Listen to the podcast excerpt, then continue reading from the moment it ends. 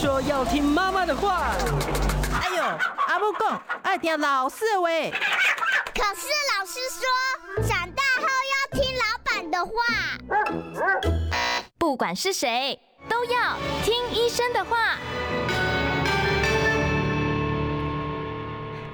大家好，欢迎收听今天的《听医生的话》啊。今天呢，我要跟大家谈谈烧烫伤的处理，还有呢，如果说有一些陈年的疤痕啊，到时候该怎么样让这个疤痕尽量的啊来消失，不要影响到自己的外观跟心理。我们今天为大家邀请到的呢是呃整形外科的名医哦，也是远从台中过来的台中中国附医副院长李建志李医师到我们节目现场，李医师好。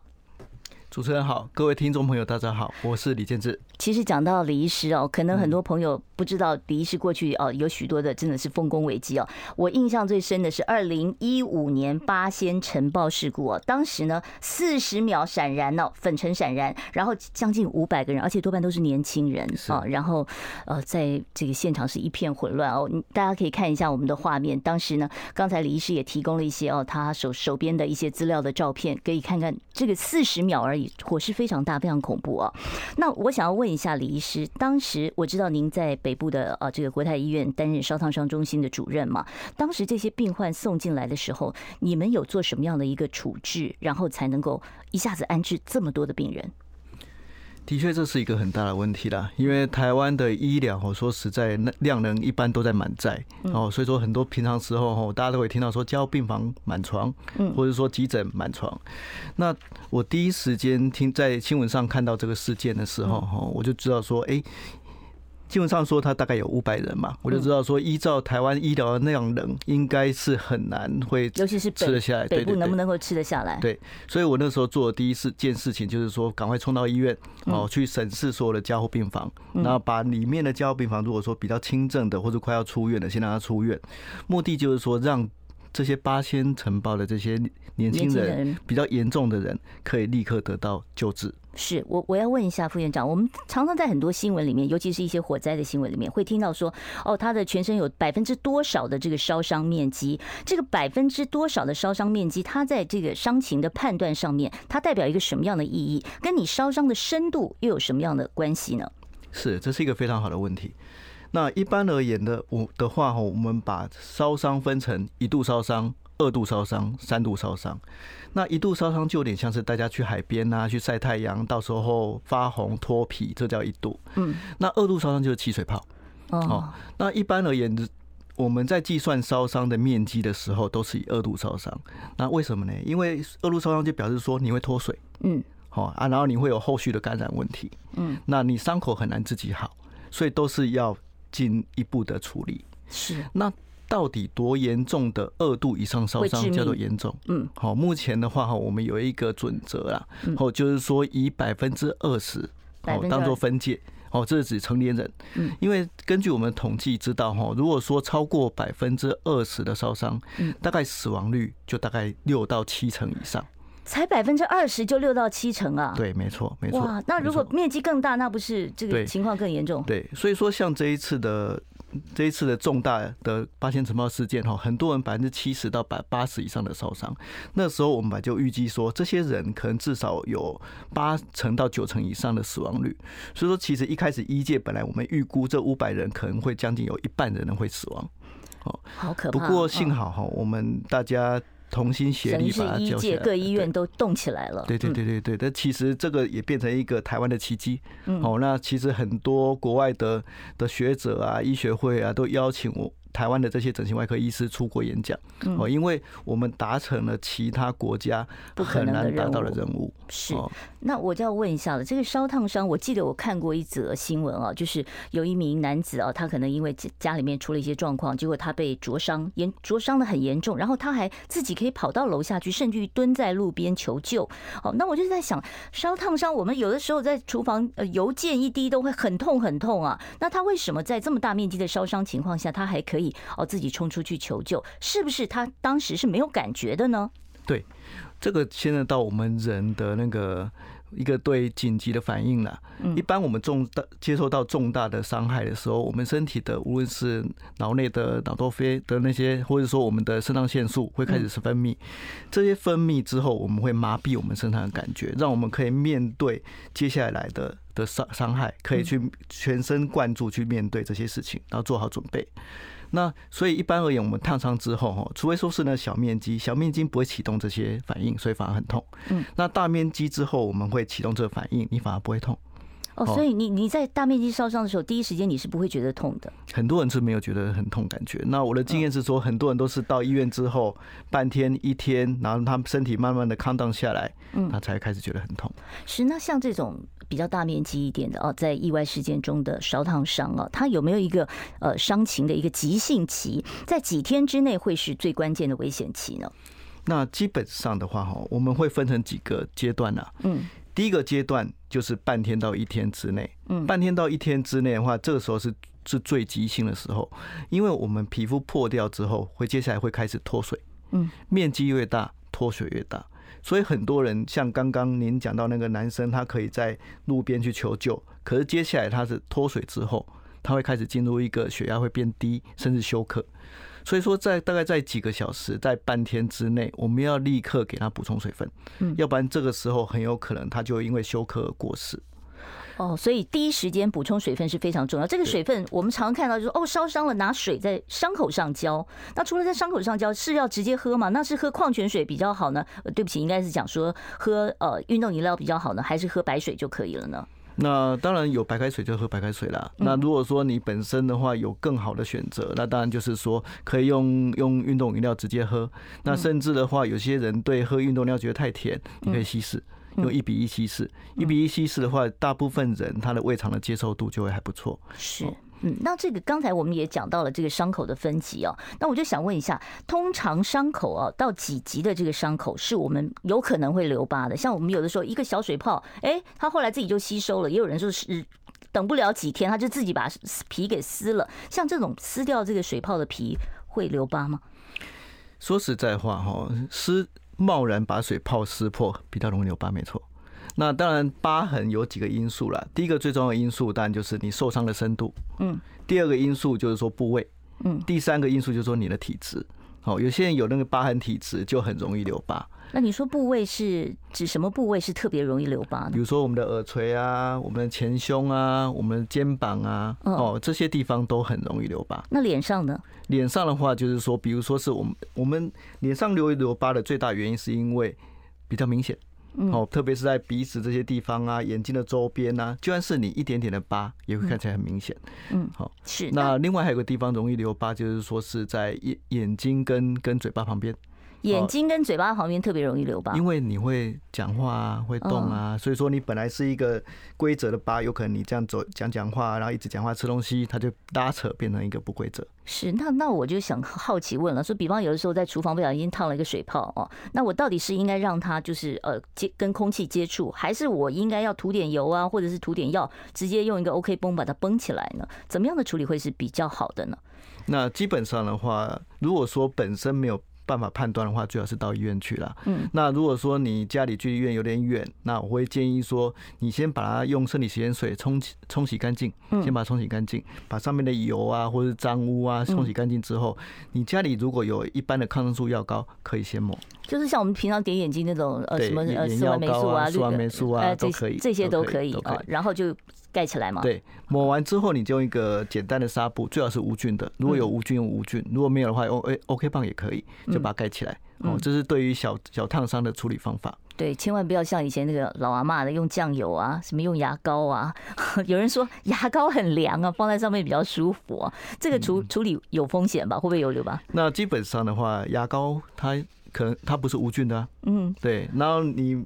烫伤的话变成一个伤口，或者说无论是有水泡或没有水泡，你的皮肤都是处于一个比较没有保护力的状态，所以很容易受，很容易变成一个细菌感染的状态。是副院长，您刚才讲到八仙那个时候，你把那个呃加护病房的床位尽量的清出来啊，那我就想问一下，到底到什么样的情况之下烧烫伤到什么情况之下必须要赶快送加护病房？这是一个非常好的问题。那我刚刚有讲到说百分之二十嘛，嗯，哦，百分之二十以上它的死亡率的。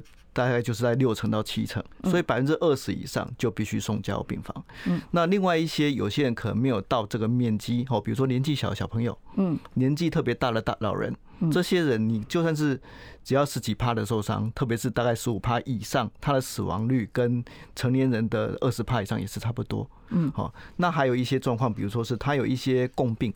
哦，比如说他有慢性病、糖尿病、高血压这些，这些人，那当然还有一个状况，就是说，因为很多时候你你在受到这些烫伤，或者说是这这些这些受伤的时候，他并不是在一个安全的环境，你可能是在一个火灾的环境，所以说你如果合并有一些骨折啊，或者说或者说或者说我们脑受伤啊，对，这个时候也算是重大的伤害，这些都应该进加护病房。嗯哼，是我们常讲说冲脱泡盖送，大家都知道，这个小朋友都会背啊。但是这个冲是要拿水冲，要冲多久？这个要问一下医生。基本上的话，哈，你现场最重要的是你冲的目的是为了降温，嗯，哎，减少它的伤害。那我直接拿冰块压呢？冰块的话，你会有冻伤的危险。哦，所以说基本上我们还是建议说，如果说你现场没有一些生理食盐水这些或者无菌的水，你直接打开自来水，打开水龙头，嗯，直接冲。那至于说要冲多久的话，标准上是要冲三十分钟。冲这么久？对，三十分钟。嗯，真的是要冲三十分钟。嗯，哦，因为冲三十分钟，你才可以有效的把这些热能全部都把它发散掉。嗯，好，那当然有一个例外状况，就是小朋友。嗯，你如果小朋友烫伤之后，你冲三十分钟，他有可能会失温。哦，冲三十分钟还哦，小朋友会失温。对，特别在冬天呐、啊，或是因为很多时候是冬天的时候，你又要降温又要保暖，那这个平衡点很难抓啊，很难抓。所以说这个时候有一些变通的做法，就是说你可以用用纱布啊，然后敷加生理食盐水敷在小朋友身上，我借这样来降温。嗯，好，我想呢，我要先跟呃这个李院李副院长呢聊到这里啊，我们先稍微休息一下。今天我要开放 call in 的时间会在三十八分，所以听众朋友，你不要太早打电话来，你太早打电话来，你要在线上等太久了，电话费呢会花很多钱呢。建议大家呢稍微等一下，我们在三十八分的时候我们会开放现场的 call in 专线。我们今天请到的是李建志李副院长，我们待会儿继续聊烧烫伤的问题。你要少吃油炸，多吃青菜，出门要防晒，躺着别再看来。嗯哼，这些都是医生说的。Yes sir，乖，就是要听医生的话。三月二十七号，中广新闻网、流行网双网联播全新节目《听医生的话》，主持人李雅媛、潘怀宗联手各大名医，带来最新健康新知、医疗讯息。星期一到星期五中午十二点，听医生的话。Yes sir 好，欢迎大家呢继续回到我们听医生的话节目现场啊！我是主持人李雅媛，我今天为大家邀请到的是远道而来啊，真的是非常高兴啊，非常荣幸可以把整形外科的名医啊，台中中国附医副院长李建志李医师请到我们的节目现场，跟大家来谈烧烫伤啊。因为呃，李副院长是烧烫伤方面的专家啊，而且呢，他对于整形外科方面，包括了什么隆乳啊、隆鼻啊、拉皮啊，哦，呃，李副院长也都是呃非常厉害的。所以三十八。分之后，如果听众朋友你有整形外科方面的问题，我欢迎大家到时候打电话进现场。好，我们继续聊我们今天的主题，就是一些疤痕的处理啊。我们刚才讲到这个烧烫伤，呃，冲水要冲三十分钟这个事情。另外我要问的就是，有的时候厨师，然后这个突然间锅子起火，呼一下就把头发烧焦了啊，然后或者是眉毛烧掉了，这种毛发类被烧焦了，那还长得出来吗？那这个还是牵扯到说深度问题了。嗯，好，因为我们的毛囊长在皮肤的比较深层。嗯，所以一般而言，如果说是深二度以上的烫伤，才会伤到毛囊，就是至少是起水泡以以上的这样的情况。对，都是大部分都是说你要看到那个皮整个焦掉的那种，嗯，那个才会伤到毛囊。那伤到毛囊还能再重新植回去吗？我们现在植发这么发达，可以啊，现在有这些植发技术啊，可以植眉毛吗？可以植眉毛，哦，所以连眉毛都可以植，都可以，头发、眉毛都可以植。所以大家这个恢复旧观的机会还是很大哦。是。那另外就是很担心这个伤口，如果说你在火灾或者是像。八仙尘爆这样的场面，那你这么大面积，那结疤了以后会不会影响你肢体的活动啊？会不会就是造成了肢体上面的一些不方便？那这个部分有没有办法在呃第一时间救治的时候就做一些处理来避免发生呢？对，这是一个非常好的问题，因为大面积的烧烫伤的确，你如果过了关节，嗯，关节的地方很容易产生疤痕，会产生挛缩。嗯，哦，所以很多人烫伤之后，他们最困扰的事情不是只有不好看，嗯，还会痛，那还会关节挛缩，让它慢慢慢慢都没有办法活动。哦，那怎么样做呢？在第一时间，哦，就是要把伤口照顾好。你如果伤口愈合越快，疤痕的产生就越低。好，这是我们的原则。愈合越快，才就越不容易留疤。对，所以这就是为什么有的医生看到你你的烫伤，会觉得说：“哎，你这个要植皮。”为什么呢？就是为了避免说，如果说你的烫伤太久才好，就变疤痕。所以植皮的目的是让它快点好。对，让它快点好。嗯，这是一个最重要的目的。是。那当然，除了说植皮之外，那你在愈合的过程中，你要有一些辅助设备，比如说你要做一些腹木，让他手不要处在一个挛缩姿势。那我需不需要一直动手呢？可是很痛啊！这这这这受伤的这段时间，我如果不活动，我又怕它全部挛挛缩在一起的话。没错。所以说，这就是为什么我们这些晨报的这些患者哈，在皮肤稳定之后哦，无论是说愈合之后，或者说是植皮之后，我们都会很快请复健科介入，嗯，帮帮他们做复健就是这样子。因为其实真的是蛮痛的啦，所以说有时候他们都是要要成群结队啊，然后彼此互相鼓励啊，然后在复健科那边比要有一个病友团体这样互相支撑。那压力一有帮助吗？压力衣有帮助。哦，压力衣一般而言，只要皮肤稳定之后，我们会立刻请专人帮他做压力衣。那压力衣长期的在穿的时候，它就可以让那个疤抚平，让借由压力而让疤不会增生。嗯嗯，是，所以这个压力衣通常要穿多长一段时间？这个疤痕到什么时候才算是一个稳定？因为我看好像一般受伤，这个疤会一直在变化，一直在变化嘛。没错，没错。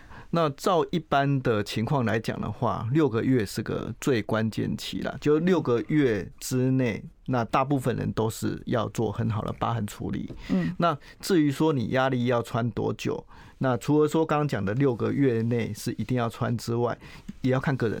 嗯，嘿，有些人疤痕很严重的，或者说他本身体质很比较容易长疤痕的，那都是穿个这至少一年到两年以上，甚至有些人。严重到说他这辈子必须一直穿压力衣，所以就变成说他要常常去去去更换啊，然后要去洗涤啊，让他加压力衣可以跟他生活可以混可以融合在一起。嗯，是这个其实对生活就造成很大的困扰了啊。没错，没错。是那副院长，我要问一下，像这种肢体活动技能，如果已经在过去的一些什么火灾啦，或者是一些意外事件中，造成了肢体活动已经受到障碍了，那成年的这种疤痕还能不能处理？能不能让他恢复他的肢体活动能力呢？可以的，可以的。最重要还是看他疤痕的。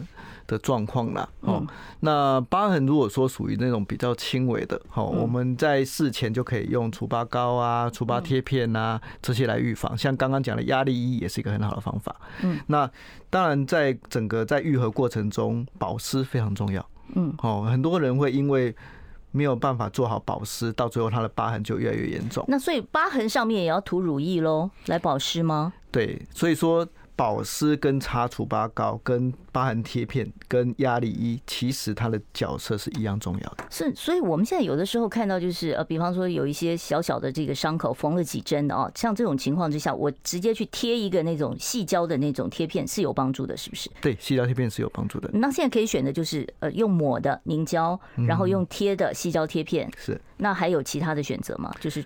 避免疤痕的产生。那当然，除了说比较这些比较算是预防性的，因为无论是细胶膏啊，或是细胶贴，这都是在你这个疤痕要康复的过程中用的。对，你要提早开始使用，因为疤痕对我对整形外科医师来讲的话，预防永远都比治疗来的重要。你若预防的成功，你后面要做的事情就少很多，甚至可以什么事情都可以不用做。好，那刚刚讲到说，除了说是我们的细胶。膏、矽胶贴片，那其实最简单的，比如说是像我们的美容胶带，它就是一般的纸胶布。纸胶布有用啊？对，有帮忙。呃，那需要贴的很紧吗？让如果需不需要做一些缠绕啊这些的，就是这在呃施压这样的一个情况呢？要不要缠绕？其实还是要看说你的伤口的走向啦。嗯，走向啦。如果说它的走向是属于说你不好容易贴的，那缠绕当然是有帮忙。那你如果说比如说在一个比较平面的位置。那其实好好的贴就可以做到很好的效果了。嗯，是我我再问一个比较生活一点的问题哦，像有的时候你身上有受伤啊，这个伤口还在长的时候，哎，这个家里长辈都说你不要去吃什么木瓜，不要喝咖啡啊，哦，说或者是南瓜都不要吃，为什么？他说啊，这个色素会让你的疤痕很深，这个是真的吗？那基本上的话，大部分的东的像长辈讲的什么酱油啊，嗯，酱油啊，这些东西都跟你的疤痕没有明显的关系。你并不会喝了酱油之后你就变黑。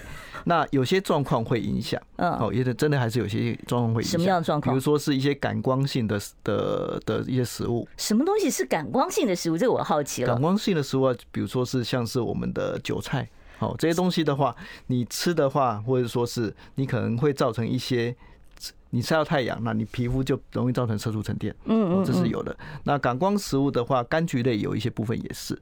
所以说，其实上它的范围还蛮大的。所以不是看食物的颜色，而是看这个呃食物它有没有感光性，然后你有没有晒太阳，这会影响到你将来疤痕的一个颜色。我们稍微休息一下哦，待会儿呢，我会在三十八分才会开始接听听众朋友的电话，因为我知道现在已经有人提问题了。待会儿呢，呃，在广告时间我们来回答哦，听众朋友在 YouTube 上面留出来的呃留下来的这个提问，呃，我们要稍微休息一下哦，后半小时。等着大家继续回到我们的听医生的话。你哟，少吃油炸，多吃青菜，出门要防晒，躺着别再看赖。嗯哼，这些都是医生说的。Yes sir。乖，就是要听医生的话。三月二十七号，中广新闻网、流行网双网联播全新节目《听医生的话》。主持人李雅媛、潘怀宗联手各大名医，带来最新健康新知、医疗讯息。星期一到星期五中午十二点，听医生的话。好，现在时间呢是中午的十二点三十分哦，欢迎大家回到听医生的话节目现场。我们今天为大家邀请到的是远从台中过来哦，特别为我们节目北上的台中中国附医副院长，也是整形外科的名医李建志李医师到我们节目中来哦，跟大家谈的是呃像烧烫伤啊或车祸啊这些意外伤害造成的这个疤痕，到底要怎么样来处理哦？讲到这个疤痕处理，其实有很多人是外科手术留下来的疤痕哦，当然也许这个在外科医生的时候都。会尽量的把你的疤痕，希望能够弄小一点。可是如果它就留下来，像剖剖腹产，好，或者是呃你哥哥腹部的手术，这些疤痕有没有办法再透过整形外科的妙手来把它去除掉？可以的。那基本上还是给各位一个观念，就是预防还是大重于治疗了。嗯，那已经长出来了，如果已经长出来的话，当然有很多方法可以处理啊。嗯，怎么处理？最简单的方法就是打类固醇。哦，类固醇可以打在你的疤痕里面，它会慢慢的消。那另外一种方法就是说，我最近发现说打肉毒也有蛮好的效果。那肉毒不是说效果半年就没了吗？那基本上的话，刚刚讲到一个重点，疤痕的愈合是在半年内最重要。哦，哎，所以说基本上你就是在生长出疤痕的那半年内。你要很认真的只做治疗，嗯你也可以打像刚刚讲的类固醇，或我刚刚讲的打肉毒。嗯，那当然，如果说好，你已经生成了，变得很肥厚，嗯，那你打肉毒也没有办法压下来，哦，打打类固醇也没办法压出来，是有整形手术可以做处理的，就直接再把它切掉。对，把它切掉，然后再做一个 Z Z 字成型术。什么叫做 Z 字成型术啊？它就是事实上它是它是利用一种特别的整形外科的技术，嗯，哦，它是借由分散我们的张力。因为一般而言，我们的手、我们的张力，如果说这个方向，嗯，你可以借由分散它的张力，把它改个方向，这样子，对，变变换一个方向。嗯，那一般而言，疤痕只要顺着我们皮肤的纹路，嗯，就比较不会有。那如果横跨过皮肤的纹路，就比较有疤痕。所以这就是表示说，疤痕其实有一部分是因为拉扯造成的。哦，所以这个其实不是一般外科医生他有办法兼顾到的哦，那可能就是要整形外科的医生这边来来做处理的哦。好，来再来，为什么美容针比较不会有疤痕？它的原理是什么？事实上，并不是美容针它本身比较不会有疤痕，而是因为你在用美容针的时候，你的处理手法不一样。嗯，我们整形外科在缝合伤口的时候，有个最重要的概念，嗯，就是。每一层都要很仔细的缝，所以不是只缝外面那一层，从里面要一层一层缝。对，我们从肚皮里面是肌肉嘛，肌肉外面是筋膜嘛，筋膜外面是脂肪，脂肪外面才是真皮。那要缝几次？大概做对我们来讲的话，至少都会缝缝三到四层。到外面的皮肤都会缝三到四层。那这个不需要拆线吧？那里面的是缝肉线，外面才是缝那种可以可以拆线的美容针。所以一般的民众都会觉得说，哎，缝美容针比较不会有拆，比较不会有疤。事实上是因为整形外科医师在里面就做了很多功课。嗯，哦，其实否则的话，就是如果你里面没处理好，它会碰出来，对不对？对，就是说你美容针。你拆拆完线之后，它就失掉它作用了。嗯，所以说你后面其实是靠着说我们里面缝的密密麻麻的这些肉线，嗯，让它维持它的张力，让它不要产生疤痕。是，那我再问一下，就是我也看过一些。头颈部癌症的患者哦，他的哦在外科手术啊之后哦，他其实他整个脸部是变形的哦，或者是经过一连串的治疗之后，那当然对于人的自信心会造成很大的伤害。像这种有凹陷变形的情况，有没有办法透过整形外科的方式来让他恢复旧观呢？可以的，我们整形外科有非常非常多的方式可以去处理。不过最重要其实还是说是是看他本人每个人的需求哦，或是本人每个人的条件。嗯，也就是说要因人而异，要量身定做了。嗯，哦，像是说有些人他本身就是一个很凹陷的疤痕，哦，那时候我们可以做填补，就一个洞这样子。对，我们可以填补，比如说是你可以填什么？拿什么填呢？最常做我们最常用的是脂肪，自体脂肪。哦，自体脂肪，把自己身上的脂肪抽过来。没错，自己的脂肪它接受度高，而且没几乎不会有任何的排斥问题。嗯，那其次可以选择，比如说是像这些填充物啊，像玻尿酸，嗯，哦，这或是或是胶原蛋白，这些都可以。那这个效果持久吗？对。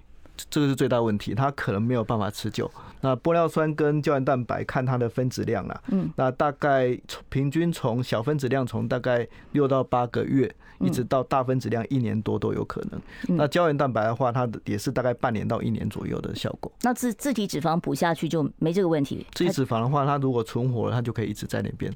哦，所以自体脂肪反而是一个比较好的一个。这个这个效果，那它的关键，它的成功关键在哪里呢？成功关键的话，基本上有很，但第一个技术了，嗯，技术了。第二个关键就是说，它本身的条件了，嗯，哦，如果说这个病人他一直在抽烟啊、糖尿病啊，嗯，你把他移植了脂肪之后，那可能成功率就不会那么高。是，像有的人的伤是伤在嘴唇上面哦，嘴唇那么敏感的一个地方，那他的伤疤能够处理吗？可以可以处理的，不过当然最重要还是要看你的疤是怎么样啊，是肥厚性还是说是歪歪斜斜的，有没有顺着你皮肤的走向，哦，有没有有？所以说在整个治疗上面，它会有很一个每个人都会拟定一个治疗计划，嗯，哦，所以说并不是并没有办法说一个方法可以用在所有人的身上，所以整形外科我们单单嘴唇的疤，我们一般可能就会拟定两到三个治疗计划，像是刚刚讲的肉毒先打，让它让它。治让他的肌肉先静止，嗯，那接下来再去修那个疤，那再根据用一些刚刚讲的励励志成型术，让他改变他的疤痕方向，哦，这个都是我们会做的事情。是，那另外还有就是我我在看这个呃李李副院长的这个简历的时候，发现哎，怎么还有狐臭治疗？狐臭治疗是整形外科的主治范围吗？是啊，啊，我一直以为狐臭治疗呃是皮肤科啊，或者是狐臭治疗现在有什么样的方法？为什么在整形外科？是因为以前的狐臭都是手术。嗯，以前都是一个叫做 scoop procedure，它就是一个大面积的手术，是就把汗汗腺拿掉嘛？嗯，那现在技术进步了，所以说有一些像是微创的手术，用那个旋转刀去刮，哦，或者是说现在最新的就是用微波，用微波去破坏，哎，呃，微波直接把那个汗腺给破坏掉，对，没错。那这个还会复发吗？那基本上的话，复发率就看你用你用的方法。那破坏性越大的方法，那大概它的复发率就越低。那像微波的话，我的经验是说，它大概做一次的效果大概是五成到六成啦。那意思就是说，你如果说你是属于那种非常严重，或者说是那一种很容易密度非常高的的体质的话，那可能要做到两次到三次。嗯，所以现在这个狐臭也不用真的说动刀动手术了，对，然后就是在整形外科这边就可以用一些比较新的技术来帮你处理掉。是的，夏天这种求诊的人很多吧？蛮多的，蛮多了，现在就越来越多了。你现在就要知道要要你你要到整形外科去求诊。一般而言，三月四月就会很多人来了。好，这个今天听到这个消息，如果真的有这个困扰的话，你可以考虑到整形外科去挂个号啊。好，现在时间呢已经是十二点三十七分了，我要准备开放现场扣印专线了。有任何整形外科方面的问题。欢迎大家呢拨打零二二五零九九九三三，好，对不起，我呛到了零二二五零九九九三三哦。我们现场的电话号码是啊，这个刚才我报给大家的，希望呢有整形外科方面的问题都可以拨电话来。我们今天非常难得请到的是整形外科的名医李建志李副院长。好，我们待会儿回来。你要少吃油炸，多吃青菜，出门要防晒，躺着别再看赖。嗯哼，这些都是医生说的。Yes sir，乖，就是要听医生的话。三月二十七号，中广新闻网、流行网双网联播全新节目《听医生的话》，主持人李雅媛、潘怀宗联手各大名医，带来最新健康新知、医疗讯息。星期一到星期五中午十二点，听医生的话。好，现在时间呢已经是中午的十二点三十九分了啊！我知道已经有听众朋友在线上排队，刚才 YouTube 也有很多听众朋友提出问题哦。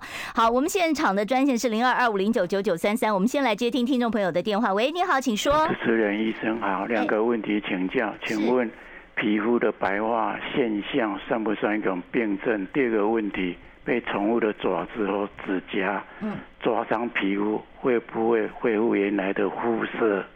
哦，抓伤皮肤，抓伤应该不会很深吧？